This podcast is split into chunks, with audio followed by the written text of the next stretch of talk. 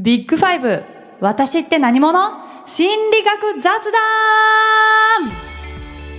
人間の性格はたった5つのファクターから構成される。今世界的に注目を集める心理尺度ビッグファイブ。この番組では人間について深く考えまくるボーカリスト私森彩乃と。ビッグファイブ心理学の先生谷よりが。私って何者かについて話し合う心理学雑談番組です本日も森谷コンビでお送りしていきます。よろしくお願いします。さて現在お送りしております。ビッグファイブで紐解く対人関係編。これまで友人関係親子関係と紐解いてきましたが今回は何ですっけ先生？はい今回は恋愛関係です。はい。具体的には恋愛と性格の関係についてという内容でお話をしていきます。はい自分のビッグファイブからどんな人が好きになりやすいのかといったことがもしかしたらわかるかもしれません。おー恋愛の話ってなるとみんな考えたことありそうですけど、まあ、今回はビッグファイブで紐解いていくということでビッグファイブで紐解く恋愛関係スタート!ビッグファイブ私って何者?恋愛っていうとねみんな結構気になるトピックなんじゃないですかね。はい、そうですよね、恋愛をテーマにした映画や漫画もね人気ですし世界中で興味関心が高いテーマだと思います、はい、さて森さんははい。恋愛関係について何が大事だと思いますか？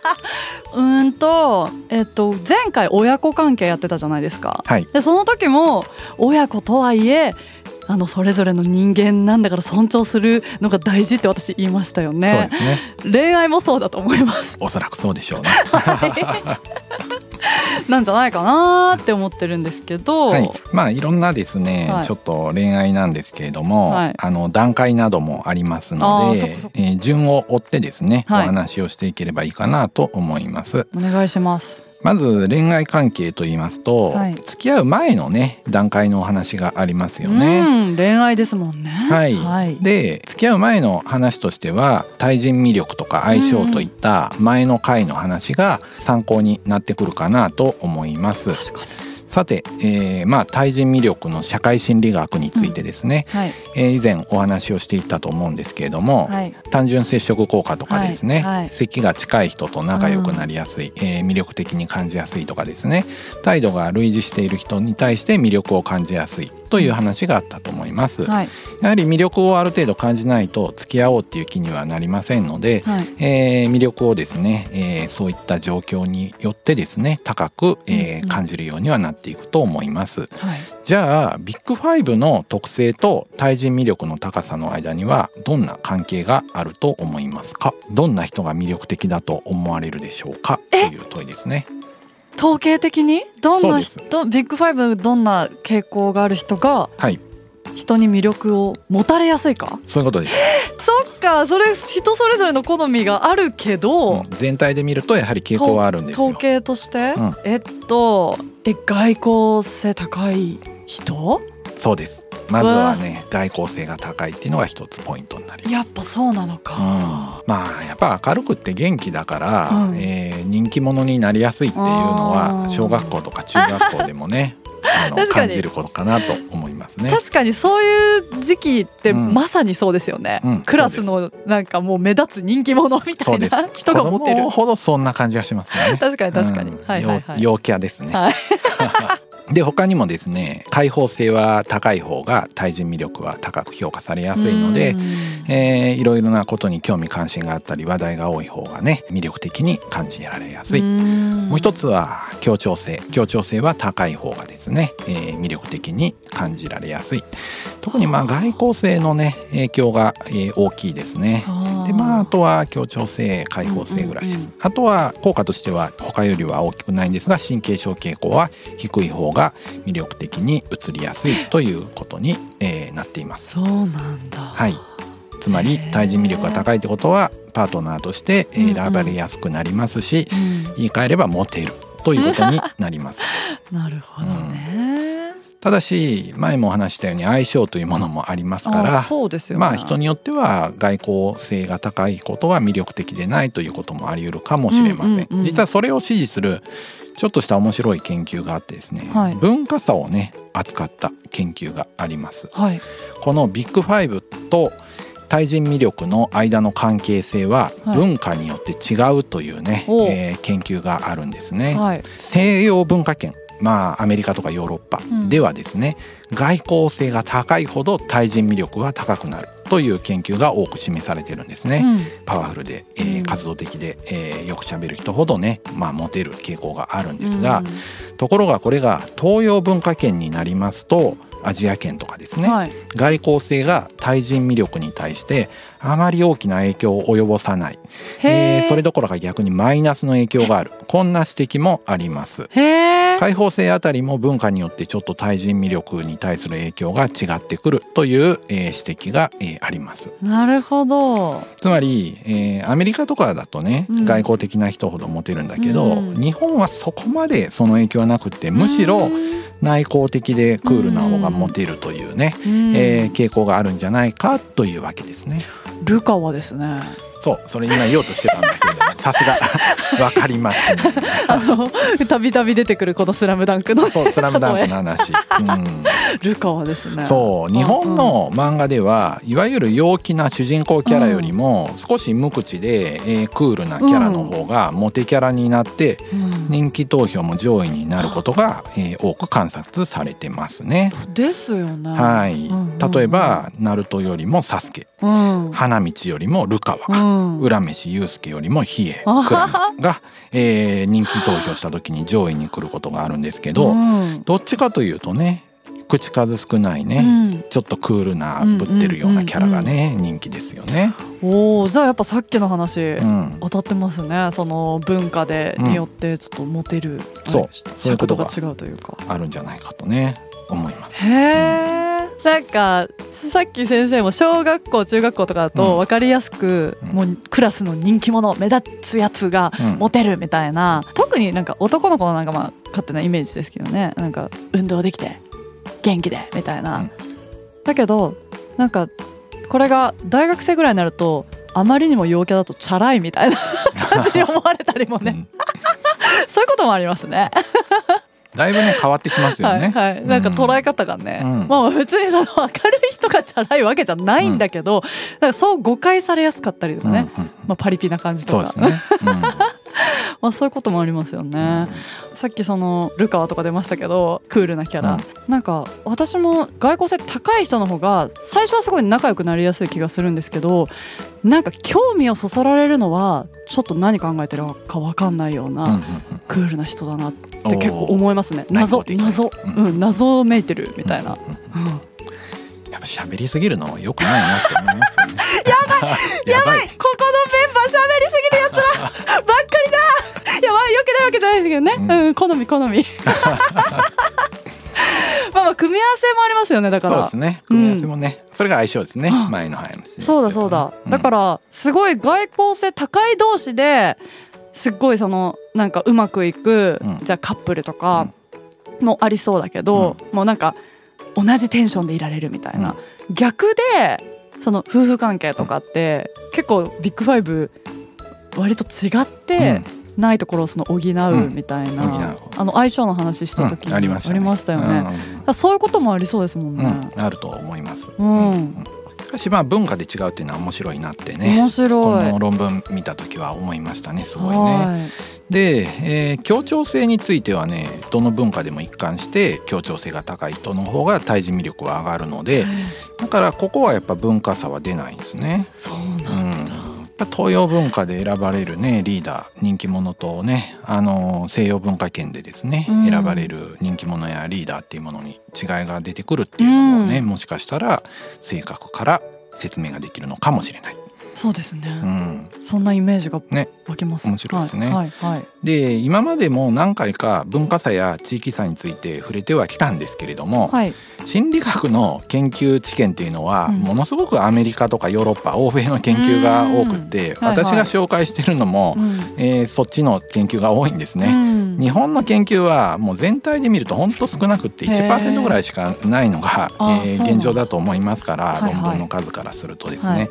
はいだから今までえー説明してきたこともアメリカの論文とかから引っ張ってきてると、うん。日本では当てはまらない話もしてしまっているかも。そっかそっかなるほど。そうですよね、うん。どこの国で研究されてるとかっていうのもねそう。なん関係ありますもんね。ね。はい。へえうん。まあでも地球規模で考えたらってことですね。そうですね。人類で考えたらってことですね。はい、で今は対人魅力の話だったんですけれども、はい。まあ外交的な人がまあ魅力的にねあのアメリカなんかでは特にね、うん。えーされるよっていう話なんですよね。モテるってことですね。うんね。はい。あと付き合う前の話を今はしてるわけなんですけれども、はい。まあそういう人がモテるの話以外にも、うんそもそも恋愛をしたいかどうかについても個人差があるわけですよ。ああ確かに。めっちゃ恋愛体質で恋愛したい人もいれば恋愛にはあんま興味がない。あそもそも人と付き合いたいと思わない。みたいな人っていませんか？そうですよね。うん、そこの個人差もビッグファイブと関係しているというね、えー研究があります。彼氏欲しい欲しい彼女欲しい欲しいっていうような恋愛的関心が高い人っていうのは、うん。まあ、男女ともに外交性が高くてうん。協調性が高い人ほどうん。異性に対する恋愛的関心を持ちやすくって、へえーえそういうですね、はえー相手を探すような行動をたくさんとってるっていうことが、えー示されております。開放性はどうなんですか？開放性は関係していない、まあ、開放性は知的好奇心とか興味関心。外交性は積極的に行動で。まあ人間も好きで社交的ですからね、うんうんうんうん。人間関係にやっぱり協調性はよくねあ影響してくるんですよね。そっかそうですね。うん、さっきも子育てをする時に協調性が高い人ほど子供への関わりがですね多いってことでここは外交性よりも協調性だったんですよね。確かに。協調性は人間関係の因子と、あえー考えられるわけですねそ。っか、ねそうですね。はいもうそそこを表してるわけですもんね。そうですはいはいそうはい。でここまでの話をすると次に付き合った後の話をね、うんうんえーする必要が出てきますよね。はい付き合った後の話としてはですね、はい。まあお互いのですね関係性の満足度うんうん。まあパートナーに満足していますかということとですね、え性格ビッグファイブの関係性が研究されております。はい。さあどういう人が恋愛関係に高い満足を抱きやすいと思いますか、まあこれはねうんもう一つ一番、えーあ影響が強いものが？いや違います。森さんが一番好きな印象え、です。神経症結構？そうそうそうそう。が？低い人ほどえー恋愛関係満足度は高くなるということですね。なの？なぜ？いろんな研究がねあってですねそれをまとめてもですね、はい。そういう結果になりますし、いうん。わゆる追跡調査縦断研究ってはいいう研究の、えー結果でもですねこの関係満足度と神経症傾向の関係性が一番高いというふうに言われてます。これってうん相手がですか？例えばその自分がですねあ自分？はい自分が神経症傾向が高い人、うん。えー恋愛関係になかなか満足できなくなるっていうことになります、ね。自分か、はい自分側か。はい。ああ、納得しました。あそうですか。いやなんか相手だと思っちゃったんですよ今、なんか自分側の内面の話ですね。そのうん自分が神経症傾向高いと、うん。やっぱいろんなこと気になっちゃったりとかってことですよね多分ね。他人その人との関わりの中で気になることが多くて、はい。ってことですね。特に恋愛関係の満足度が神経症傾向高いとあ上がっていかないという。なるほど、特にじゃあ神経症傾向高い人とうん低い人だと、うんすっごいなんかいろんなこと気になってイライラしちゃったりしそうですもんね一緒に例えば生活したりそういうことですね。生活にしてもそうですよね。いる時間がうん、ね長ければ長いほどみたいな。うんなかなか満足できない。へえ。いろいろ気になっちゃうから恋愛関係の中ではね。そうなんだ。気になるポイントが多いからじゃないですかうね。ー。うんんまあねよくわ恋愛も半分幻想みたいなところがありますので いちいちいろいろ気にしてたら満足できなくなっちゃうのかもしれないですよね。確かにちょっと理想が最初から高すぎるとねあれですようんね。そうそうですよね、理想が大体ありますもんね何らかの理想はね。ううんんまあだんだんボロがみんな出てきますもんね。そう基本的にはね 最初はねあのいいねストーリーはいが頭の中にあってよく見えるんだけども、こだけ後から後。そうそうそう、ん後から後になるほどねうん悪いものが見えてきちゃうからね合わないとことかも見つかるからまあしょうがないですよね。ね気にしてるとどううしても、あの高い満足度にならないのかもしれないですね。なるほど。今高木 P から森さんのこれまでの恋愛満足度はという質問がありましたけど。うわーでも難しいな。なんか私神経症結構高いんですけどなんか自分のことに関しては結構ズボラだったりとかあの例えば部屋散らかってるとか言ったじゃないですか。だから結構人がなんかだらしないとかそういうことにはそんなに腹立てないんですよね。気になるポイントがあんまりその恋愛で相手に対してそういうことでイラついたりとかなかったかもしれないですね。あじゃあ結構ずっと満足度は高めだったかということでよろしいですかと言われましたけど。いやもう相手によるよなそんな。そうですよね。いい思い出もあるし本当クソみたいな思い出もあるし。大丈夫ですかこれ？NG ワードじゃないですか？大丈夫ですか？本当にねもう消してしまいたいようなね記憶もね、ありますけどね。まあまあまあ。あそうだそうだ心の中指を。まあまあでも全てねそういうけいろんな経験をねまあ、してきましたけど、まあ、神経症傾向がね影響あるってことがねはい、びっくりしましたでも、神経症傾向だけじゃなくて、うん、あの一番影響力が高いのは神経症傾向なだけで、はいはいはい、外交性が高いと満足度が上がるっていうことと、協調性が高いと満足度が上がるっていうことが、うん、えー、一緒に指摘されてますので、うん、森さん外交性高いし協調性高くて、他の人のあの悪いところは目をつぶれるのでそのおかげであの気にはなるんだけれども総合的には満足度が上がっているのかもしれないですね。トータルでね総合的にね、そう。他の因子で補っているのかもしれないですね。なるほど、うん、ありがとうございます先生。えー、今の、えー、傾向は恋愛のカップルだけじゃなくて夫婦関係でも同じようにですね、はい、関係満足度をビッグファイブが説明するというね結果が得られています、はい、また男性であっても女性であっても同じような、えー、結果が得られるということが、えー、報告されているので、うんうん、割とね安定した、えー、結果ですよというね話になってます。うんそうなんですね。